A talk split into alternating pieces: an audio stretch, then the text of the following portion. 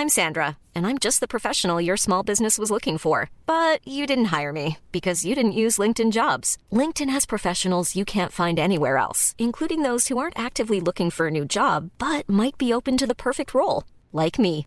In a given month, over 70% of LinkedIn users don't visit other leading job sites. So if you're not looking on LinkedIn, you'll miss out on great candidates like Sandra. Start hiring professionals like a professional. Post your free job on linkedin.com/people today.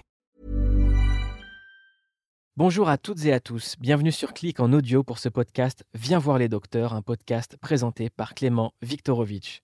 Viens voir les docteurs, c'est une émission qui aborde les grands enjeux de notre société en compagnie de chercheurs, d'universitaires et de scientifiques pour poser tranquillement et sereinement les données du débat. Tous les épisodes de Viens voir les docteurs sont à retrouver en podcast ici et sur toutes les plateformes d'écoute en ligne. Quant à l'émission Clic, c'est le dimanche à 12h45 en clair sur Canal+, et quand vous voulez sur MyCanal. Paul Valéry disait Nous autres civilisations savons maintenant que nous sommes mortels.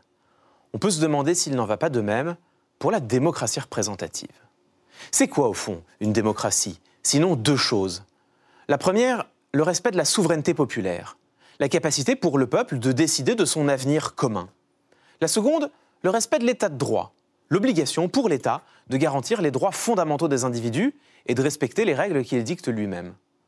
Aujourd'hui, ces deux piliers de la démocratie semblent fragilisés. En ce qui concerne la souveraineté populaire, de plus en plus de citoyens s'interrogent. Est-ce que véritablement voter une fois un jour et laisser ensuite les gouvernants gouverner pendant cinq ans, est-ce que cela suffit pour dire que nous décidons de notre avenir commun? Est-ce que élire nos dirigeants, cela suffit pour dire que nous, citoyens, sommes libres? Quant à l'état de droit, partout dans le monde, au Brésil, en Hongrie, en Turquie, aux États-Unis même, les peuples élisent et parfois même réélisent des dirigeants qui font peu de cas des droits fondamentaux, intimident la presse, bousculent les tribunaux. On peut d'ailleurs se demander si la France est encore sur ces questions en position de donner des leçons. Mais alors, si la souveraineté populaire reste une promesse imparfaitement tenue, et si l'état de droit peut être impunément malmené, que reste-t-il de la démocratie représentative? Est-elle encore, comme le disait Churchill, la pire forme de gouvernement, à l'exception de toutes les autres. Ou bien est-elle désormais concurrencée par autre chose? Et dans ce cas, comment nommer cette autre chose? Le populisme? L'autoritarisme? L'illibéralisme? Assistons-nous au crépuscule de la démocratie représentative? Bienvenue dans Viens voir les docteurs, épisode 8, saison 2.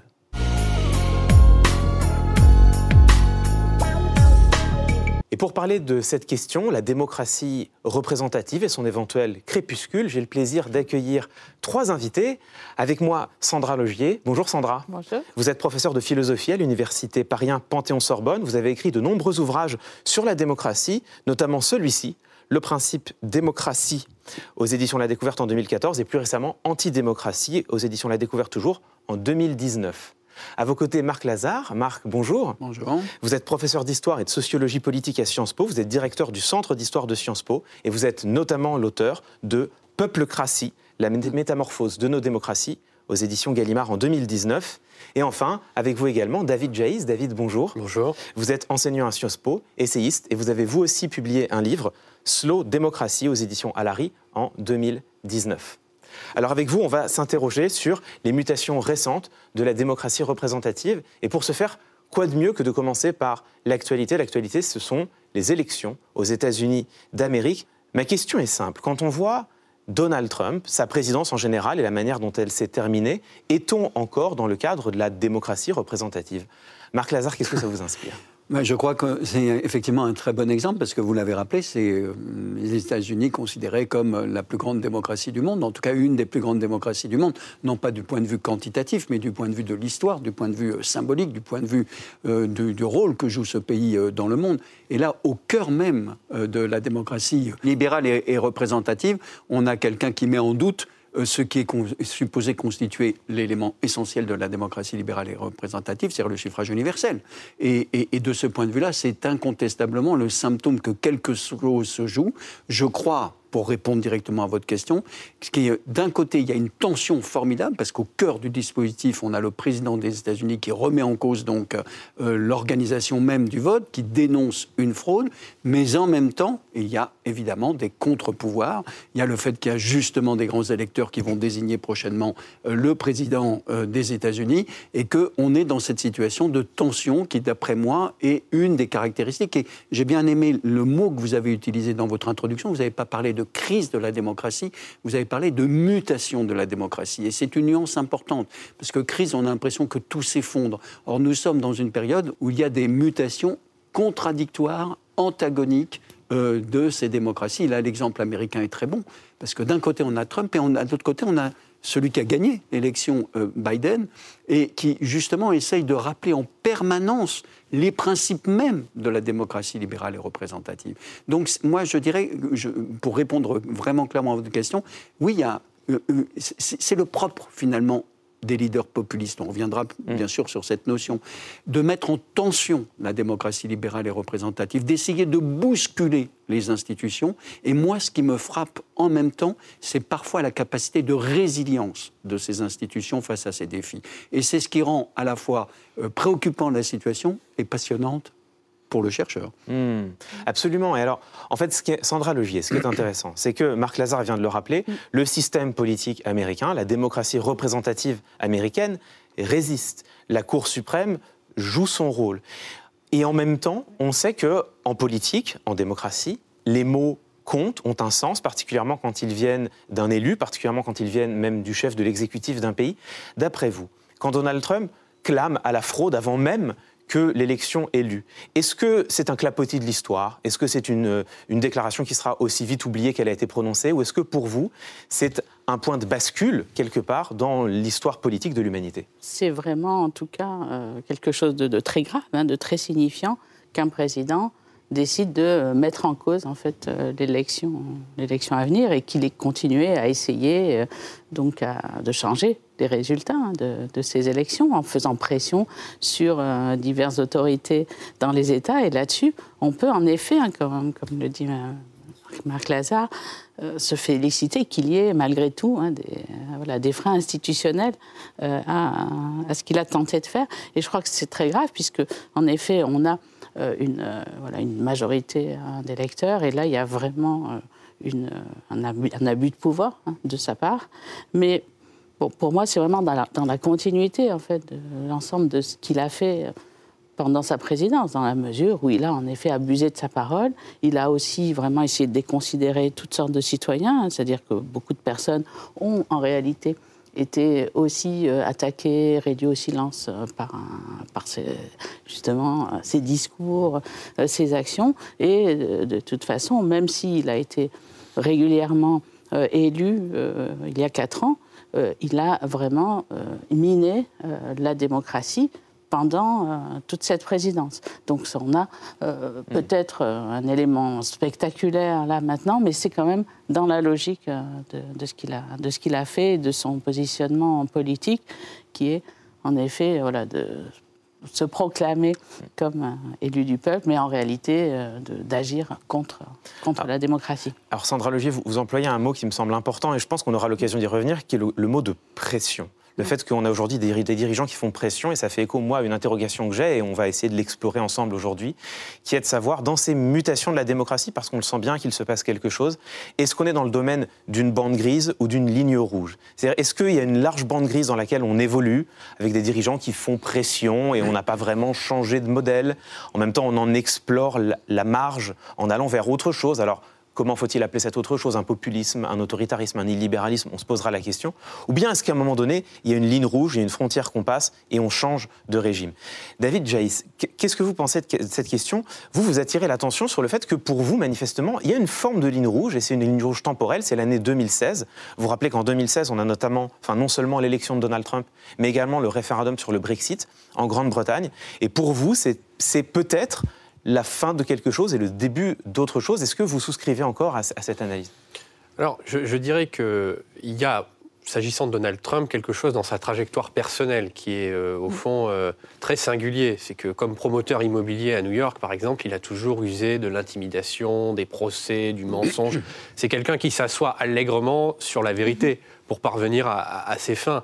Et, au fond, il a inauguré un style qui, effectivement, est, partagé par d'autres euh, dirigeants sur la planète. Je pense à Bolsonaro, je pense au juge Sergio Moro aussi. C'est-à-dire, au fond, d'être installé au cœur des institutions démocratiques, mais pour les détourner à son profit pour les détourner au profit d'une clique, au profit d'une bande. Donc c'est une forme de privatisation euh, de la démocratie.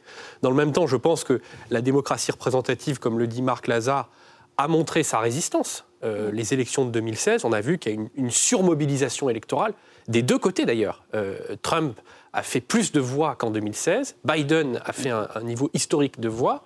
Donc on voit qu'il y a quand même un attachement à cette démocratie représentative. Mais moi, ce qui m'effraie mm. véritablement, c'est que les électeurs perdent confiance dans la sincérité du scrutin, dans l'efficacité de ces institutions. Parce que, au fond, quand on a des dirigeants comme Donald Trump ou euh, Bolsonaro ou d'autres qui jettent le discrédit, qui jettent le doute qui surfent en quelque sorte sur euh, le soupçon, on crée une sorte de cassure entre la population et les institutions de la démocratie représentative. Et ça, ça peut avoir des conséquences incalculables sur l'avenir. Alors, la question, elle est, elle est précisément posée, c'est celle-ci, c'est au fond, la démocratie représentative, ce qu'on appelle démocratie représentative, on pourrait s'interroger sur, sur le terme lui-même. Euh, on pourrait parler de gouvernement représentatif pour éviter d'employer ce mot de démocratie qui parfois, on en parlera peut-être avec vous au Centre Logier, qui parfois est encombrant paradoxalement. Euh, mais donc, la démocratie représentative résiste. Les institutions subsistent dans tous les pays. Et moi, une question que je me suis posée, c'est au fond, serait-on en train de crier au loup? Serait-on en train d'avoir peur d'une évolution qui nous paraît euh, phénoménal, monumental, remarquable, alors que dans l'histoire, y compris l'histoire relativement récente, on a d'autres exemples, notamment en Italie. Marc Lazare, vous êtes un spécialiste de l'Italie. Au fond, euh, si je voulais poser la question de manière provocante, on parle de Donald Trump depuis le début de cette émission, mais quoi de nouveau? Est-ce que finalement Donald Trump n'est pas un nouveau Silvio Berlusconi, qui était peut-être lui-même le nouvel avatar d'autres dirigeants anciens? Alors, c'était la troisième campagne, hein, excusez-moi de faire ce petit rectificatif, mais peu importe, c'est en 2006. Euh, alors, c'est une vraie question. Euh, je vais répondre de la manière suivante. Euh, d'abord, d'un point de vue historique, c'est une constante de la démocratie d'être en tension, en tout cas dans un certain nombre de pays, pas dans tous.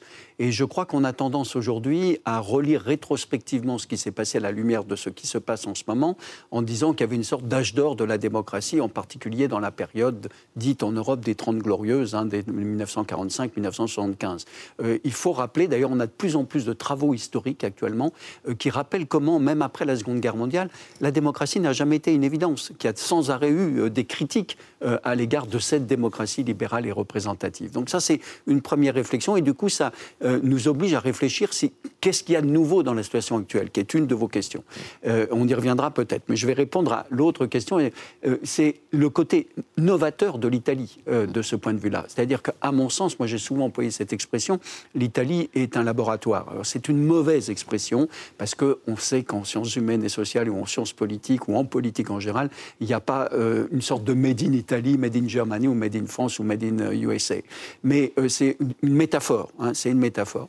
Et c'est vrai que Silvio Berlusconi est intéressant parce qu'on a cru pendant longtemps que c'était l'exemple d'une anomalie italienne. Et moi, je ne crois pas du tout que c'est une anomalie. Je pense que c'était précurseur de quelque chose. Et c'est quoi ce quelque chose? D'abord, une profonde crise, alors là, en tant que telle, du système des partis politiques, une défiance généralisée qu'on retrouve dans beaucoup d'autres pays à l'égard justement des institutions, des partis euh, politiques, une recherche donc de la part des électeurs de, la nouveauté, et un homme qui, pour différentes raisons, euh, se lance en politique, Silvio Berlusconi, alors qu'il était une des plus grosses fortunes d'Italie, qu'il avait des investissements dans l'immobilier, dans les médias, la télévision, dans un club de football, dans des régimes publicitaires, et qui va l'emporter en 1994, qui va gagner trois fois les élections, qui va obséder l'Italie pendant plus de 20 ans. C'est-à-dire que l'Italie, c'est 20 ans de fascisme et 20 ans de Berlusconi. Même quand Berlusconi était à l'opposition, il, obsède. Et qu'est-ce qu'il représente? Un homme d'affaires qui entre en politique, qui nie l'autonomie du politique, qui en appelle au peuple, qui promet, qui fait des multitudes de promesses, qui impose la temporalité de l'urgence et qui invente des ennemis. Et là, c'est très clair. Effectivement, euh, les ennemis, c'est les juges qui le persécutent, les communistes, il en voit partout, même s'il n'y a plus de parti communiste en face de lui, qui a été un très grand parti, le plus grand parti euh, euh, du communiste de l'Europe occidentale.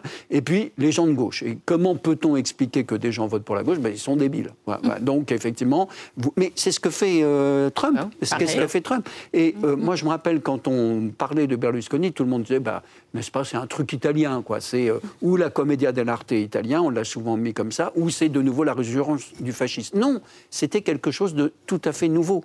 Et d'ailleurs, on a plusieurs exemples. On a Babiš en, République tchèque, hein, le Premier ministre, qui est aussi ce type d'homme d'affaires qui s'est lancé en politique. Et puis, on a eu l'exemple Donald Trump.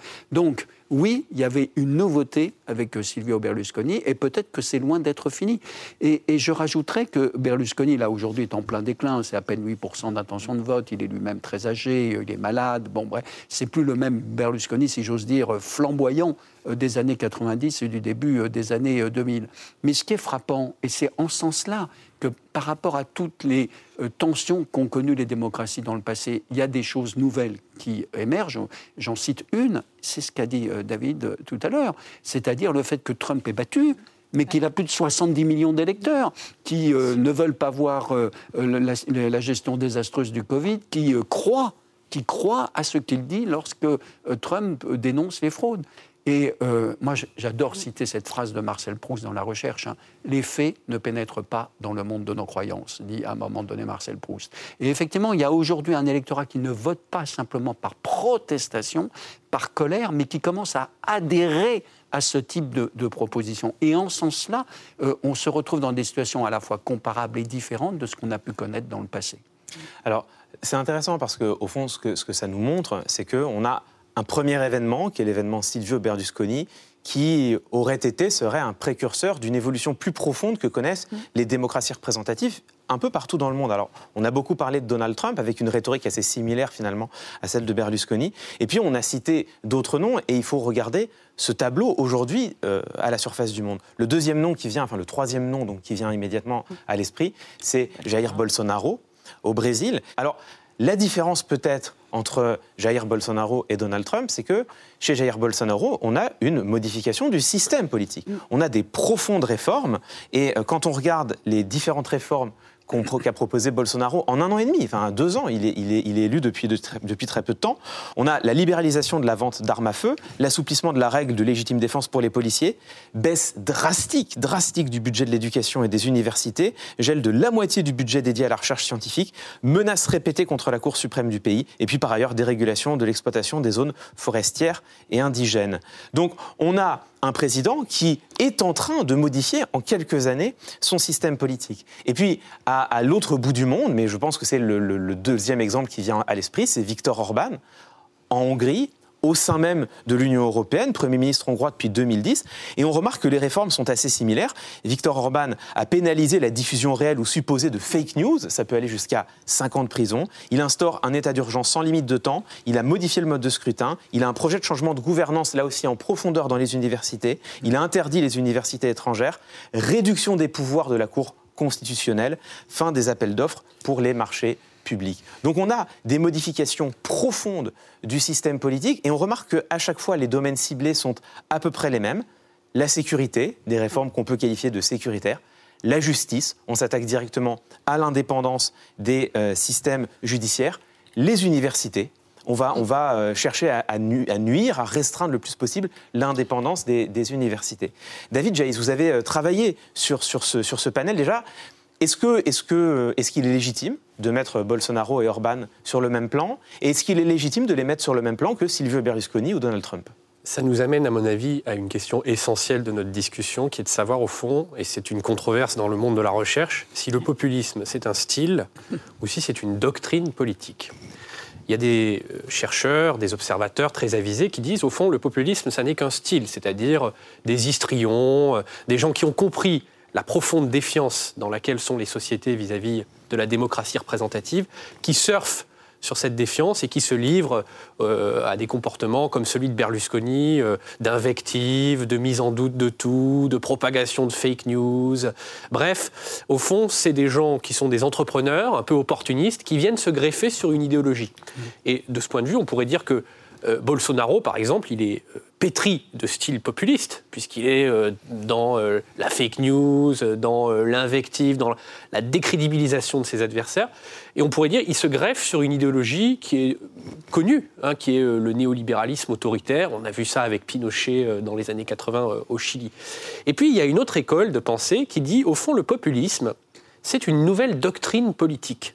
Et cette doctrine politique, elle correspond à un véritable projet de société et peut-être euh, Victor Orban est-il celui qui en a euh, donné la formulation la plus nette quand il dit, au fond, je veux euh, séparer le libéralisme de la démocratie. C'est-à-dire, la démocratie, c'est le vote de la majorité. Ce qui compte, au fond, c'est qu'une majorité de citoyens se prononce pour son pouvoir.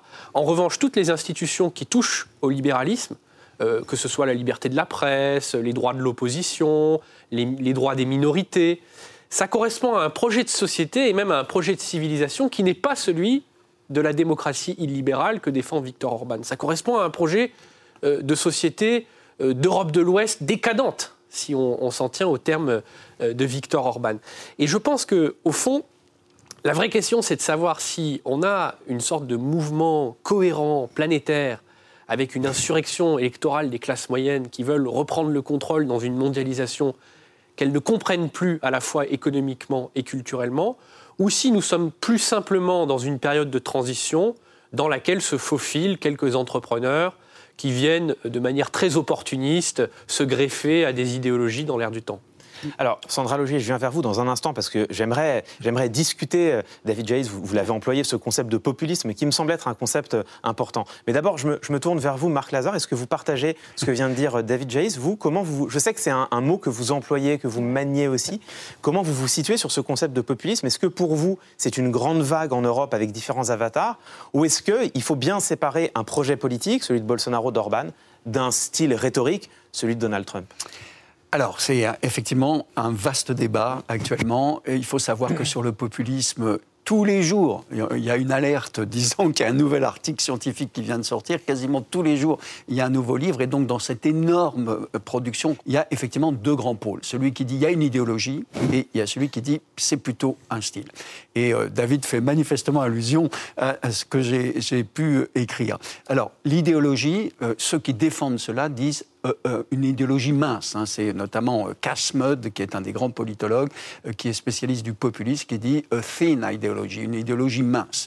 et dans ce cas-là, c'est très suggestif parce qu'on on, peut dire qu'il ben, y a eu des grandes idéologies qui apparaissent en gros au XVIIIe, XIXe siècle, le libéralisme, le socialisme, etc., etc. Elles sont en déclin en Europe selon les pays à partir des années 70-80. Il y a un vide, et ce vide peut être rempli justement par le populisme. Alors évidemment, euh, l'objection, c'est mais sur quoi se fonde cette idéologie? Quels sont les textes doctrinaux En général, lorsqu'il y a des idéologies, il y a au moins, mais je parle sous le contrôle de Sandra, qui est une philosophe, il y a normalement des grands textes. Bon, euh, on voit mal les grands textes euh, du euh, populisme. Pour le moment, à part le populisme de gauche, notamment avec Ernesto Laclau et, Chantal Mouffe, qui ont essayé de théoriser ce qu'ils appellent le populisme de gauche. puis il y a une autre école qui insiste plutôt sur le fait que c'est un style, comme l'a très bien rappelé David. Moi, je dis, d'abord, ces distinctions sont idéales typiques. Euh, c'est-à-dire que ce pas des réalités cloisonnées et qu'effectivement, dans le style, pour moi, c'est plutôt un style. Un style avec des fragments d'idéologie. Et quand je dis fragments d'idéologie, ça peut être des fragments d'idéologie au sens que ça peut se dissoudre très rapidement. Le meilleur exemple en Italie, c'est le mouvement 5 étoiles, qui combine différentes formes d'idéologie de gauche, de droite, écologique, et qui est surtout très pragmatique.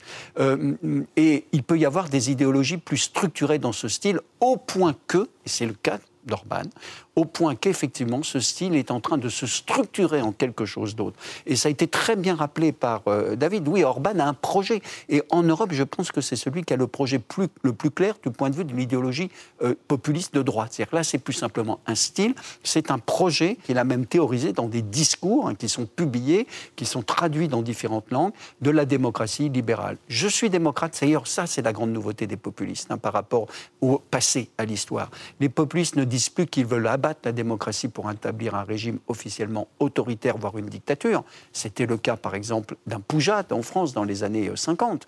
Ils disent nous sommes les meilleurs démocrates et donc nous sommes au service du peuple, nous incarnons le peuple. Et cette démocratie libérale se double d'une critique de la démocratie occidentale, assez subtil, parce que ce n'est pas simplement vous faites des réformes de type libertaire, c'est que vous avez bradé les valeurs fondamentales de la démocratie chrétienne. C'est sa grande critique d'Angela Merkel. Et la grande valeur qu'il met en avant, c'est les valeurs traditionnelles, les valeurs de la famille. On voit qu'apparemment son entourage ne respecte pas tout à fait ça, avec une récente affaire qui a touché un de ses proches euh, dans une soirée gay, euh, malgré le confinement, mais peu importe.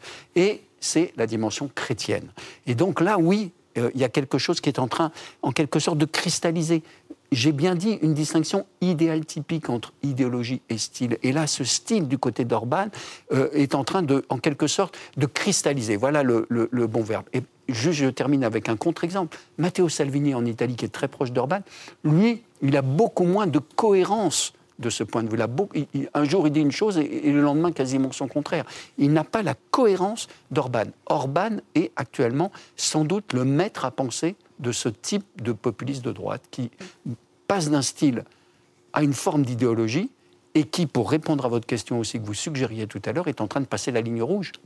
Hein, là, c'est peut-être plus simplement un régime de démocratie libérale, c'est on est peut-être en train de basculer dans une forme d'autoritarisme. Alors, ce qui est intéressant, c'est qu'en fait, sans le dire, on est là, dans cette discussion, et Sandra Logier, je me tourne vers vous, on est au cœur d'une tension qui est presque intrinsèque à la démocratie représentative. Au fond, la démocratie représentative, qu'est-ce que c'est? C'est la souveraineté populaire, on respecte la volonté du peuple, d'une part, et puis c'est l'état de droit, on respecte les droits fondamentaux du peuple, d'autre part. Et on se rend compte que ces deux piliers de la démocratie rentrent en tension les uns des autres. Puisque si la démocratie, c'est respecter la volonté du peuple, pourquoi ne pourrait-on pas accepter que le peuple lui-même veuille attenter aux droits fondamentaux. Et quelque part, c'est le discours que portent les populistes. Et, c'est peut-être là-dedans, c'est ce que dit, je crois, Pierre Rosanvallon, c'est peut-être là-dedans qu'on trouve l'identité, en tout cas l'une des identités de ce concept de populisme, l'idée que, au nom de la souveraineté populaire, au nom du suffrage euh, universel, eh bien, on peut attenter aux droits fondamentaux puisqu'on a été élu, c'est le peuple qui le veut. Sandra Logier, est-ce que pour vous, on assiste à travers ce concept de populisme qui existe, est-ce qu'on est assiste, comme le disait Marc Lazare, à l'émergence d'un modèle concurrentiel de démocratie Le fait de dire, finalement, il y a un nouveau modèle de démocratie qui existe, qui est tout aussi démocratique que les autres, c'est la démocratie populiste ou illibérale? Alors, il est clair qu'il y a tout un débat maintenant autour de la définition même de la démocratie, hein, avec mm. euh, justement ces, régimes-là, et également peut-être la définition du, populisme, hein, puisque on fait comme si euh, la définition était complètement claire. Or, comme vous le rappeliez, il y a aussi des tentatives pour euh, voilà, prendre euh, le populisme en un sens euh, positif aussi, hein, comme Chantal Mouffe, et même à un moment, euh, Barack Obama avait revendiqué mm. le populisme. Donc ce n'est pas forcément quelque chose qu'il faut évacuer tout de suite, mais c'est vraiment en effet un type de, de style, un, style et une idéologie qui, en effet, ces dernières années, est apparu de façon très très radicale comme un danger pour la démocratie. Et bien sûr, on se trouve dans une position très paradoxale, puisque nous sommes tous des défenseurs de la démocratie, mais que de fait, on va condamner le populisme qui s'appuie malgré tout sur l'idée d'un pouvoir euh, du peuple et donc semble euh, pouvoir revendiquer la démocratie, hein, d'où l'idée de peuplocratie ou voilà, de changer un peu le vocabulaire là-dessus. Mais la question, c'est vraiment celle de la, de représentation, de la représentativité, ce que vous mentionnez, puisque de fait,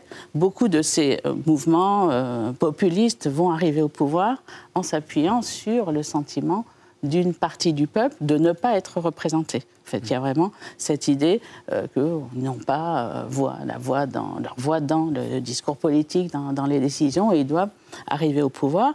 Et donc, ce qui pose problème pour la démocratie, c'est lorsque, ben, comme dans le cas de Trump, euh, qui pour cela est vraiment dans la même ligne en fait que Bolsonaro ou Orban, il y a l'idée de considérer qu'une fois qu'on est élu, on a en fait une sorte de pouvoir absolu. Hein. donc on est élu démocratiquement, mais on a une forme de légitimité pour faire absolument ce qu'on veut, et en partie contre toute une partie des citoyens qui n'ont pas euh, désiré, euh, cette élection.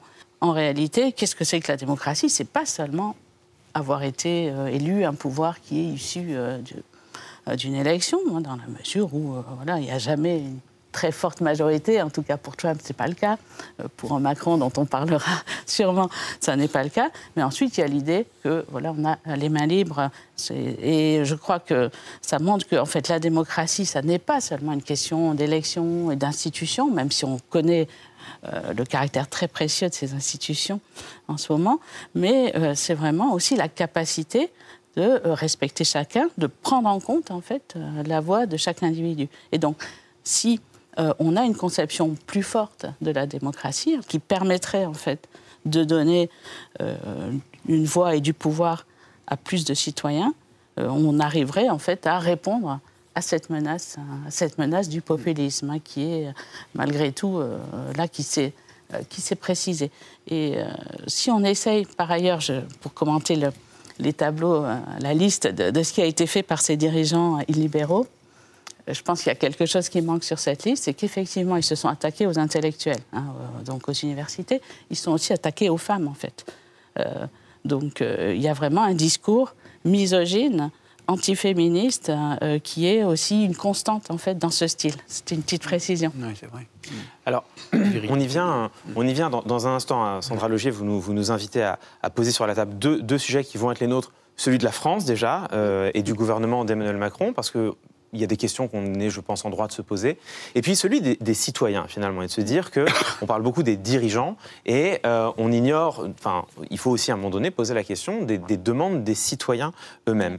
Mais d'abord, j'aimerais rebondir sur ce que vous venez de finir, c'est-à-dire que ce, par quoi vous venez de, terminer. Moi, je trouve ça intéressant quand même de regarder sur quoi pivotent ces, réformes euh, à la, fois, à la fois en Hongrie et en Brésil, et au Brésil. Le fait qu'on s'attaque au système judiciaire, à la presse, effectivement aux droits des femmes. Euh, David Jaïs, pour vous, pourquoi est-ce que c'est sur ces domaines-là que se concentre l'action de Victor Orban, de Jair Bolsonaro et une partie des critiques de Donald Trump, dont, euh, qui n'a jamais manqué de, fustiger la presse?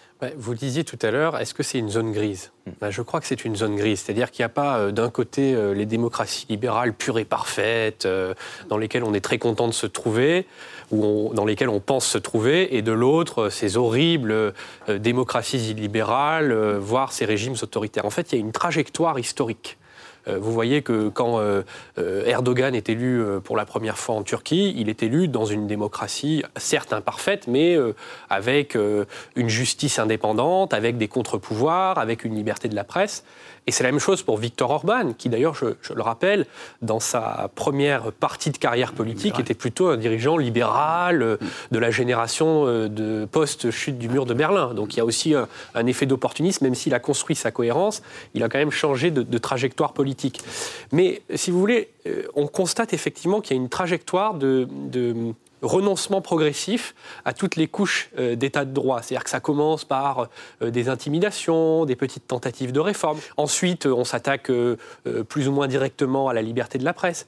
Et moi, ce qui m'amuse beaucoup, c'est quand ces dirigeants disent, mais au fond, ce qui compte, c'est le, vote majoritaire, c'est ce que le peuple a décidé. Mais quand vous harcelez l'opposition, quand vous l'empêchez de se réunir, quand vous emprisonnez ou que vous embêtez des journalistes, des éditorialistes, Comment voulez-vous euh, euh, défendre ensuite que euh, le choix de la population s'est fait de manière libre et, éclairée? Vous avez faussé la compétition électorale en quelque sorte. Donc tout ça en fait n'est pas noir et blanc, c'est un continuum et souvent on voit qu'un pays s'enfonce en fait petit à petit dans l'autoritarisme. On l'a vu avec la Turquie. Hein.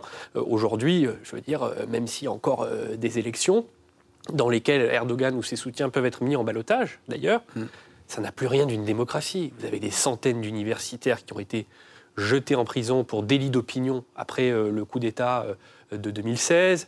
Vous avez euh, des fonctionnaires qui ont été révoqués, des magistrats qui ont été virés, l'armée a été mise complètement sous son contrôle. Donc vous voyez bien que ça n'a rien d'une démocratie, c'est un, régime complètement autoritaire. Or, Erdogan est arrivé au pouvoir comme un dirigeant démocrate. Et d'ailleurs, il était vu par un certain nombre de pays, y compris les États-Unis, les pays européens, comme l'avenir, en quelque sorte, de la démocratie islamique euh, dans, dans cette région. Alors, David Jace, vous nous parlez, vous, vous, ramenez cette idée d'un continuum, d'une vaste zone grise, qui se termine par l'exemple ou le contre-exemple, d'ailleurs, je ne sais pas, de, de la Turquie, dont on peut commencer à se demander si elle n'a pas de démocratie et désormais que le non. Ça, c'est là où termine le continuum. Et la question, c'est où commence-t-il? Vous avez dit, ça commence, on sent bien qu'il y a une pente glissante qui peut s'instaurer. Et c'est le moment où, je crois, il faut s'interroger un instant sur ce qui se passe en France depuis l'élection d'Emmanuel Macron, exactement comme je l'ai fait pour euh, Jair Bolsonaro et pour Victor Orban, j'ai repris une partie des réformes qui ont été votées par le Parlement sous, euh, le, le gouvernement d'Emmanuel Macron. En octobre 2017, on a l'intégration d'une partie de l'état d'urgence dans le droit commun. En mars 2019, on a élargi les techniques d'écoute et de surveillance. Ça a été censuré par le Conseil constitutionnel. En mars 2019, toujours, renforcement des pouvoirs du parquet. Ça a été également censuré par le Conseil constitutionnel. En avril 2019, tentative d'introduire une interdiction administrative de manifester, donc c'est une attaque directe sur le droit de manifester, censurée par le Conseil constitutionnel. En juin 2020, la loi contre les contenus haineux sur Internet, loi Avia, censurée par le Conseil constitutionnel qui pointait des risques d'atteinte à la liberté d'expression. En novembre 2020, tout récemment, dans la loi de programmation de la recherche, pénalisation de l'occupation des campus universitaires, donc manifester sur un campus universitaire, ce que font tous les étudiants depuis des générations et des générations, c'est désormais puni de 3 ans de prison et 45 000 euros d'amende. Et enfin, novembre 2020, risque de pression sur le travail des enseignants-chercheurs, puisqu'il est désormais écrit dans la loi que les libertés académiques s'exercent dans le respect des valeurs de la République. Alors, le Conseil constitutionnel a censuré une partie de ces mesures. Oui, mais le 20 novembre dernier, Yael Braun-Pivet, la présidente de la commission des lois de l'Assemblée nationale, quelqu'un de très important hein, dans le dispositif législatif, a souhaité, je cite, une évolution du Conseil constitutionnel. Pour l'instant, elle parle juste d'une procédure qu'elle aimerait être contradictoire, mais enfin tout de même, elle demande, elle souhaite, elle exprime son souhait de toucher au Conseil constitutionnel. Marc Lazare, vous qui êtes un, fin observateur de la vie politique française et, européenne, est-ce que j'ai raison de pointer cette liste et de faire le parallèle avec ce qui peut se passer ailleurs, dans des démocraties littéralement illibérales, comme en Hongrie ou au Brésil? Vous allez loin. Je vais loin. vous allez loin. Mais euh, heureusement qu'on a un Conseil constitutionnel. Euh, et que pour le moment, malgré certaines déclarations, n'est pas remise en cause.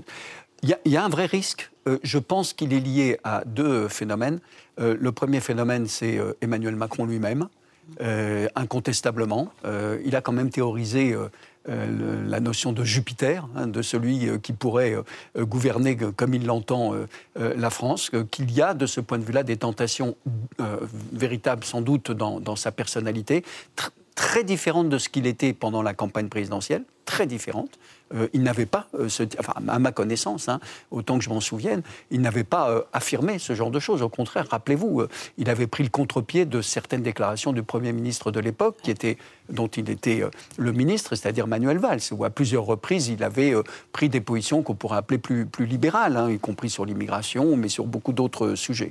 donc il y a, une équation personnelle certainement. Puis il y a les institutions de la Ve République incontestablement. C'est le pouvoir très considérable qui n'a pas d'équivalent dans aucun autre pays euh, que donne notre, notre, Constitution au président de la République. Alors, en même temps, euh, c'est le cas de le dire pour Emmanuel Macron, euh, je, crois qu'il y a d'un côté cette tentation, et cette tentation d'autorité, elle est à la mesure de la difficulté de, gouverner aujourd'hui dans, dans, nos sociétés. Et que de ce point de vue-là, il y a une tentation parfois du pouvoir exécutif, et notamment en France, d'agir vite et d'agir de, de manière autoritaire. Ce que vous avez relevé sur l'université nous concerne euh, au premier chef. Et incontestablement, il y a un émoi considérable aujourd'hui euh, parmi euh, tous les universitaires, parmi tous les enseignants-chercheurs, parce qu'on se demande si les libertés académiques ne sont pas en train d'être menacées en France, ce qui est quand même assez sidérant. donc je, crois qu'il y a cette question de la part du pouvoir exécutif de, se dire c'est très difficile de gouverner et, donc il faut agir, et notamment du fait, encore une fois, du pouvoir que donne, que confère la Constitution au président euh, de la République. Mais je crois que la grande question qui est posée, euh, elle est double. C'est d'un côté la défiance j'y ai fait allusion, qui existe de la part des citoyens à l'égard des institutions, des partis, des responsables politiques. Mais il y a une autre défiance, et ça on la mesure en France. Nous avons le baromètre de la confiance politique qui est fait par un des laboratoires de Sciences Po, le, le CEVIPOF, qui nous montre cette euh, augmentation de cette défiance. Mais je crois qu'il y aurait besoin d'un autre baromètre, qui est celui de la défiance des responsables politiques à l'égard de la population. Et, ça, vraiment, ça devient un vrai problème. C'est-à-dire que je pense, notamment depuis le référendum de 2005 sur la, sur la Constitution européenne, qu'il y a maintenant une sorte de hantise et de peur, et vous avez rappelé les, les Gilets jaunes, il y a une véritable hantise des responsables politiques d'une partie du peuple, et en particulier de ces populations qui sont aujourd'hui les plus en difficulté avec euh, la démocratie. Les populations des catégories les plus populaires, une partie des classes moyennes, celles qui ont un faible niveau euh, d'instruction, qui euh, sont dans cette critique de la politique, qui est double d'ailleurs. Et c'est d'ailleurs là-dessus que surfent les populistes. D'un côté, c'est l'antipolitique au sens classique du populisme, tous pourris, et de l'autre côté, c'est l'aspiration à une autre politique, l'aspiration à une autre politique, et qui a deux aspects un aspect de tentation autoritaire. Hein. Toutes les enquêtes que nous avons montrent en Europe, comme en France, qu'il y a à peu près un tiers aujourd'hui des Européens et des Français qui disent qu'il peut y avoir un autre système politique que la démocratie. Mais on oublie toujours, quand on cite ce chiffre-là, que plus de 60% des Français souhaiteraient des démocraties plus participatives. Et donc, effectivement, moi, je rejoins Sandra Logier, je connais ses travaux, que je pense que la réponse, c'est d'essayer de donner plus de démocratie plutôt que d'être tenté de renforcer encore le pouvoir euh, exécutif. Et il y a une tentation, faut-il la qualifier d'autoritaire? Une tentation, peut-être, de la part euh, du président de la République, qui nécessite non seulement des contre-pouvoirs institutionnels dans la Cour constitutionnelle, mais aussi la participation citoyenne pour empêcher et entraver cela. Alors, on vient dans un instant aux autres évolutions possibles de la démocratie et, éventuellement une démocratie plus participative. Mais j'aimerais rester pour l'instant un instant sur le gouvernement d'Emmanuel Macron, Sandra Logier. J'aimerais savoir comment vous le qualifieriez. Marc Lazare vient de parler de peut-être une tentation autoritaire. Est-ce que vous diriez que le gouvernement d'Emmanuel Macron incarne un glissement, une tentation sécuritaire, autoritaire, ou est-ce qu'il faut aller plus loin? Est-ce qu'on est dans quelque chose qui ressemble à de l'illibéralisme? Alors, ce serait aller loin euh, de parler d'illibéralisme, mais on est évidemment dans une dérive autoritaire, autoritariste, qui est très inquiétante, euh, et en effet, euh, une forme d'abus de pouvoir qui rejoint ce qu'on a vu bah, chez Trump ou chez d'autres dirigeants, qui effectivement ont été apportés au pouvoir par une voie démocratique et qui ensuite vont en fait utiliser cette position pour, euh, pour restreindre cette démocratie euh, qui les a élus. Et là, je crois qu'on a vraiment un ensemble de mesures ben, qui, convergent, hein, vous les avez décrites, hein, et en particulier, hein, comme le disait Marc Lazare, le fait de s'attaquer euh, à la pensée critique telle qu'elle se développe dans les universités, de s'attaquer par exemple aussi aux études sur le genre, c'est quelque chose qui commence à, à, exister en France, et d'utiliser aussi une frange en fait du monde euh, intellectuel et médiatique pour attaquer une grande part en fait euh, de, de la classe universitaire et intellectuelle. Je crois que ça c'est vraiment des signes très inquiétants qui rejoignent ce qu'on a vu euh, dans ces autres pays, mais aussi des, moments de l'histoire hein, où c'est vraiment la structure démocratique de l'expression critique qui a été, qui a été fragilisé. Donc, euh, bien sûr, il y a là quelque chose qui est, euh, qui est en effet euh, très inquiétant, d'autant que bah, quand Emmanuel Macron a été élu, on pouvait penser que dès lors qu'il était très libéral au plan économique, au moins, voilà, il pouvait être l'être au plan des, des idées, du fonctionnement démocratique, de l'expression de tous. Et apparemment, ça n'a pas, ça n'a pas du tout été le cas. Et je crois qu'on le voit aussi très bien dans son comportement actuel par rapport aux ambitions euh, euh, qui ont été exprimées à un moment de participation populaire aux décisions, hein, puisque, euh, par exemple, pour la Convention citoyenne, hein, qu'il a malgré tout lancé lui-même hein, dans, dans l'esprit de ce qui est très fortement demandé aujourd'hui, d'une implication de plus de citoyens dans les décisions. Là, bien sûr, son discours revient à dire que voilà, s'il propose des choses qui sont en accord avec ce qu'il veut, lui, ça va. Sinon, euh, on peut, euh, finalement, ils sont, euh, ils sont pas, pas, compétents en fait pour, pour décider. Et donc, je crois que là, on arrive au cœur de la question hein, du rapport même entre démocratie et populisme, puisque bien sûr qu'on a beaucoup de répugnance pour ces gouvernements populistes et la notion de populisme, elle est inquiétante, mais c'est vrai que ce rejet qu'on a du populisme, il faut vraiment toujours le distinguer en fait euh, d'une sorte de, ben, de, mépris euh, du peuple et de l'idée que finalement le citoyen ordinaire n'est pas capable de décider. On trouve les citoyens formidables quand ils votent pour Obama ou là pour Biden. Par contre, quand ils votent pour Trump, c'est des idiots. Alors, sur cette question des citoyens, on y vient dans un instant. C'est évidemment la question centrale. Et en fait, le citoyen ordinaire, c'est la figure qui est absente de notre, de notre discussion depuis tout à l'heure. Elle est centrale. Mais d'abord, euh, j'aimerais, euh, David Jays, vous entendre sur le, gouvernement actuel d'Emmanuel Macron. Vous, vous mm. parliez tout à l'heure, vous faisiez cette distinction entre un style populiste, un style rhétorique populiste, et puis une idéologie. C'est intéressant parce que chez Emmanuel Macron, on est à l'opposé euh, d'un style euh, populiste. On se souvient que pendant la campagne, par exemple, il refusait de faire siffler ses adversaires pendant ses meetings et il, invoquait la bienveillance hmm. en permanence. Et en revanche, quand on regarde les réformes qu'il a fait voter, on, semble voir certains traits qui rappellent ce qu'on peut voir dans d'autres pays. Est-ce que comment vous qualifieriez-vous les réformes actuelles menées par le président de la République? Je crois que pour répondre à cette question, euh, on vient de faire un tour du monde à la vitesse supersonique. Absolument. Et je crois qu'il y a une spécificité française. C'est le niveau catastrophique de défiance vis-à-vis des institutions publiques, qui est très bien mesuré par le baromètre de la confiance du CEVIPOF, dont parlait Marc Lazare, et au-delà des institutions politiques, de toutes les institutions nationales. C'est-à-dire quand on pose la question que pensez-vous de l'Assemblée nationale? Que pensez-vous des entreprises du CAC 40 Que pensez-vous de la présidence de la République? On voit des scores de défiance qu'on retrouve nulle part ailleurs. Le CEVIPOF, d'ailleurs, a comparé euh, les enquêtes de confiance en France, en Allemagne et au Royaume-Uni pendant euh, le confinement. Et on voit que euh, en Allemagne, c'est pas très surprenant. Au Royaume-Uni, c'est plus surprenant compte tenu de la période politique dans laquelle se trouve ce pays. On a des niveaux de confiance qui sont de 20 points plus élevés que ce qu'on a en France vis-à-vis -vis de l'action du gouvernement. Donc il y a un vrai problème français qui est lié à un manque de confiance de la population vis-à-vis des institutions nationales. Je crois que la source de la défiance en France, elle est liée à notre trajectoire historique. C'est-à-dire que la France, qui s'est longtemps conçue comme une petite république universaliste qui imprimait son rythme au monde, a été complètement percutée et déstabilisée par la mondialisation.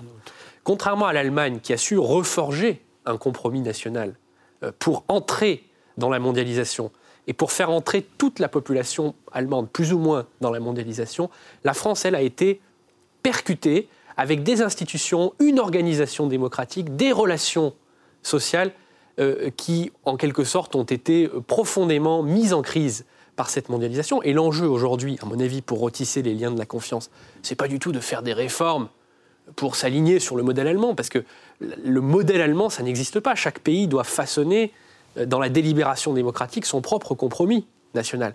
Mais c'est plutôt de comprendre ce qu'a réussi à faire l'Allemagne, à la fois après 1945, alors que c'était une nation qui était au banc de l'humanité, et en 1990, au moment de la réunification, pour essayer de retrouver quelques éléments de compromis français, quelques éléments de récit français, qui permettent aux gens de redevenir en accord, non pas surtout, parce que la démocratie, ce n'est pas l'unanimisme, on n'est pas en Corée du Nord, mais qui puissent être d'accord sur, au fond, le cadre dans lequel vont s'exprimer nos désaccords. Et le problème spécifiquement français, à mon sens, et je ne sais pas si euh, Sandra et Marc seront d'accord avec moi, c'est que nous ne sommes plus d'accord sur le cadre dans lequel doivent s'exprimer nos désaccords, ce qui explique d'ailleurs, à mon sens, la violence du débat public aujourd'hui.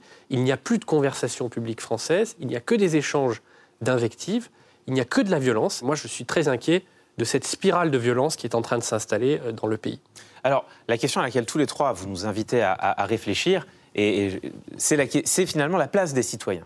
Et moi, ce, que je, ce, qui me frappe, c'est que dès lors qu'on parle du populisme, on voit souvent deux discours émerger qui, pour moi, reviennent au même. Soit une condamnation des dirigeants, qui consiste à dire, grosso modo, Trump, Bolsonaro, ils sont au mieux outranciers, au pire des idiots. Soit une condamnation des citoyens, qui consiste à dire bah, s'il y a des citoyens qui votent pour Trump ou Bolsonaro, c'est que ce sont eux-mêmes des idiots. Et à un moment donné, effectivement, j'ai l'impression que euh, déjà, ce sont deux, impasses en termes de réflexion et, qu'il faut dépasser un peu ça en se demandant pourquoi pourquoi cette émergence du populisme Et tous les trois, vous l'avez dit, c'est-à-dire que ça, implique de s'interroger sur les citoyens si on reste centré sur le modèle français, enfin sur, sur, sur l'histoire politique française. On a depuis une trentaine d'années une succession de gouvernements euh, d'un côté la gauche républicaine, le Parti socialiste, et euh, de l'autre la droite républicaine, le RPR, puis euh, l'UMP, puis les républicains, qui se sont succédés au pouvoir, menant des réformes parfois comparables, pour finir par en partie gouverner ensemble au sein du gouvernement d'Emmanuel Macron, on retrouve une partie euh, des ministres qui viennent du Parti socialiste, une partie des ministres qui viennent des Républicains. On a eu Nicolas Sarkozy, qui a fait voter par le Congrès le traité de Lisbonne, alors que les Français s'étaient prononcés contre le traité constitutionnel européen quelques années plus tôt. Et les conséquences, c'est effectivement de très forts niveaux de, défiance. David Jays, vous les, vous les avez rappelés. Est-ce que, au fond, la crise, ce n'est pas une crise du modèle de démocratie représentative avec l'idée que les citoyens attendent autre chose désormais. Et que le modèle qui existe, c'est un modèle qui va vers plus d'autoritarisme, l'incarnation d'un pouvoir fort, cette idée que finalement tout ira mieux si on a un leader fort et éclairé? Et face à ce modèle-là, est-ce qu'on peut penser autre chose? Déjà, Marc Lazare, est-ce que vous partagez mon diagnostic? Et est-ce qu'on peut imaginer une alternative à la fois à la démocratie représentative et à son versant autoritaire ou illibéral? Alors, je, pense pas qu'il faille penser en termes d'alternatives, mais euh, je, pense qu'il y a un problème spécifique en France. David Jaïs faisait euh, allusion à l'enquête du baromètre qui comparait la France, l'Allemagne et le Royaume-Uni. Euh, la prochaine enquête va intégrer l'Italie. Vous allez voir que les niveaux de défiance en Italie sont équivalents à ceux que nous, avons en France. Donc c'est vrai qu'il y a quelque chose en même temps de particulier en France. Une autre explication que l'on peut avancer, c'est la très faible prise en compte des corps intermédiaires de la vie associative, euh, non pas qu'elle n'existe pas, mais qu'elle n'ait pas euh, une fonction institutionnalisée dans la démocratie française. Et, je pense que ça, c'est un vrai problème et qui a d'ailleurs une longue histoire. Mais pour la situation d'aujourd'hui, je pense qu'effectivement, par rapport à cette défiance des citoyens, un, euh, il faut que justement les responsables politiques retrouvent une confiance de ces citoyens, qu'ils aient aussi confiance dans ces citoyens. Et, c'est là où on peut nuancer un peu ce qu'on a dit tout à l'heure sur l'autoritarisme d'Emmanuel Macron, parce qu'il a fait effectivement cette convention. Alors, il, a dit dans un premier temps, c'est aussi euh, euh, le, caractère un peu particulier du personnage, hein, puisque dans un premier temps, il a dit je reprends tout, et puis maintenant il dit je reprends pas tout. Mais effectivement, après, j'aime bien la formule qui a été employée, c'est dire ah ben, si vous pensez pas comme moi, finalement, je retiens pas ça. Mais qu'est-ce que je veux dire? Je pense qu'effectivement il faut développer des formes de démocratie euh, participative. Moi, je m'inscris dans ce courant. Euh, alors, je le dirai peut-être en d'autres mots que le dira dans un instant euh, Sandra Loger. pour moi, je ne sais pas, mais moi, moi, je le dirais, je crois qu'il faut faire une distinction. Je ne suis pas philosophe, hein, mais je, je dirais que la démocratie participative, ce n'est pas la démocratie directe. C'est-à-dire que ce n'est pas l'idée qu'on peut substituer à la démocratie libérale et représentative des formes de démocratie directe qu'on a connues historiquement avec, par exemple, les, fameux soviets en Russie bolchevique. Donc je, pense que ce n'est pas la démocratie euh, directe.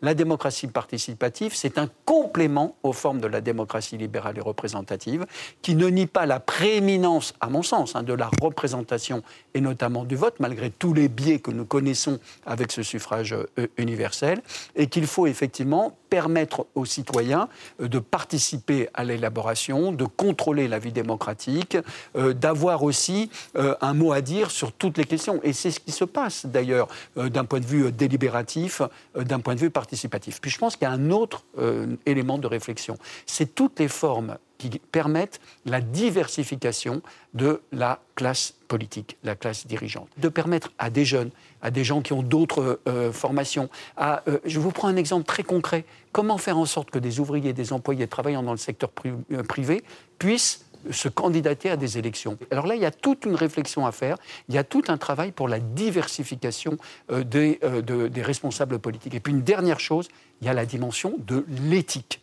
Et ça, alors là, ça me paraît fondamental, euh, d'énoncer les conflits d'intérêts, de énoncer les conflits d'intérêts, de les sanctionner, de faire en sorte que les responsables politiques aient une éthique absolument exemplaire. Et malheureusement, on a encore beaucoup de responsables politiques qui se croient au-dessus des lois ou tellement puissants qu'ils peuvent faire ce qu'ils veulent.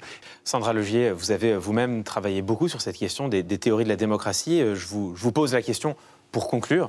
Est-ce que euh, est-ce qu'on peut imaginer un autre modèle Peut-être que Marc Lazare vient de l'ébaucher. Est-ce qu'on peut imaginer un autre modèle qui serait concurrent à la fois à la démocratie représentative et à cette démocratie autoritaire qu'on voit émerger un peu partout dans le monde? Alors, bien sûr, la vraie démocratie, euh, de toute façon, alors c'est pas la démocratie directe, forcément. Hein, L'idée n'est pas, de toute façon, c'est pas praticable en fait d'entendre chaque, à chaque citoyen, à chaque citoyenne, mais il y a vraiment l'idée en fait qu'il y ait une représentativité des gouvernements euh, au sens où chacun se sent en fait exprimé. Euh, et ça n'est pas forcément voilà, en s'exprimant directement. Hein. Finalement, si on a une personne en qui on a confiance hein, et qui peut euh, vous exprimer, je crois que c'est déjà euh, considérable. Et je pense que ce qui manque en fait dans les discussions actuelles, c'est cette idée très fondamentale de la démocratie, qui est en effet le pouvoir et la compétence des citoyens hein, qui sont capables en fait de, de s'exprimer euh, et de décider sur des questions qui les concernent directement. C'est ça la définition de la démocratie. Donc la question euh, qui demeure, c'est vraiment quelle va être cette confiance qu'on peut euh, avoir dans, dans, les, dans les citoyens pour décider eux-mêmes. Et la question aussi de savoir est-ce que pour participer à cette conversation hein, démocratique, il faut accepter une sorte de cadre hein, qui serait euh, décidé préalablement et que ceux, celles qui sont hors de ce cadre, finalement, euh, voilà, ne sont pas des interlocuteurs valables. Et donc, je crois que ce sur quoi il faut vraiment réfléchir, c'est comment, en effet, euh, élargir, élargir la démocratie actuelle et arriver donc euh, à définir la démocratie pas seulement comme un ensemble d'institutions, même si on a vu qu'elles sont extrêmement importantes et qu'elles protègent aussi de beaucoup de choses, mais la démocratie comme une forme de vie, hein, c'est-à-dire vraiment une façon de vivre où chacun a euh, une voix, une compétence. Et c'est cela, en fait, euh, qui peut être le meilleur rempart contre, justement, les dérives autoritaires et populistes. Merci beaucoup Sandra Logier. Réinventer la démocratie comme une façon de vivre, ce sera notre mot de la fin, un mot enthousiasmant. Sandra Logier, David Jaïs, Marc Lazare, merci beaucoup d'avoir été avec nous pour cette discussion sur le crépuscule ou pas de la démocratie représentative. Et quant à nous, on se retrouve dès le mois prochain pour un nouvel épisode de Viens voir les docteurs. Merci d'avoir écouté ce podcast, ça fera plaisir à Clément Viktorovitch. N'hésitez pas à vous abonner pour ne rater aucun épisode, ça me fera plaisir. Vous pouvez retrouver tous les épisodes de Viens voir les docteurs en podcast ici et sur toutes les plateformes d'écoute en ligne ou à la télévision sur la chaîne Click TV. Quant à l'émission Click, c'est le dimanche à 12h45 en clair sur Canal+, et quand vous voulez sur MyCanal. À très bientôt. Gros bisous. Cool fact a crocodile can't stick out its tongue. Also, you can get health insurance for a month or just under a year in some states. United Healthcare short term insurance plans, underwritten by Golden Rule Insurance Company, offer flexible, budget friendly coverage for you. Learn more at uh1.com.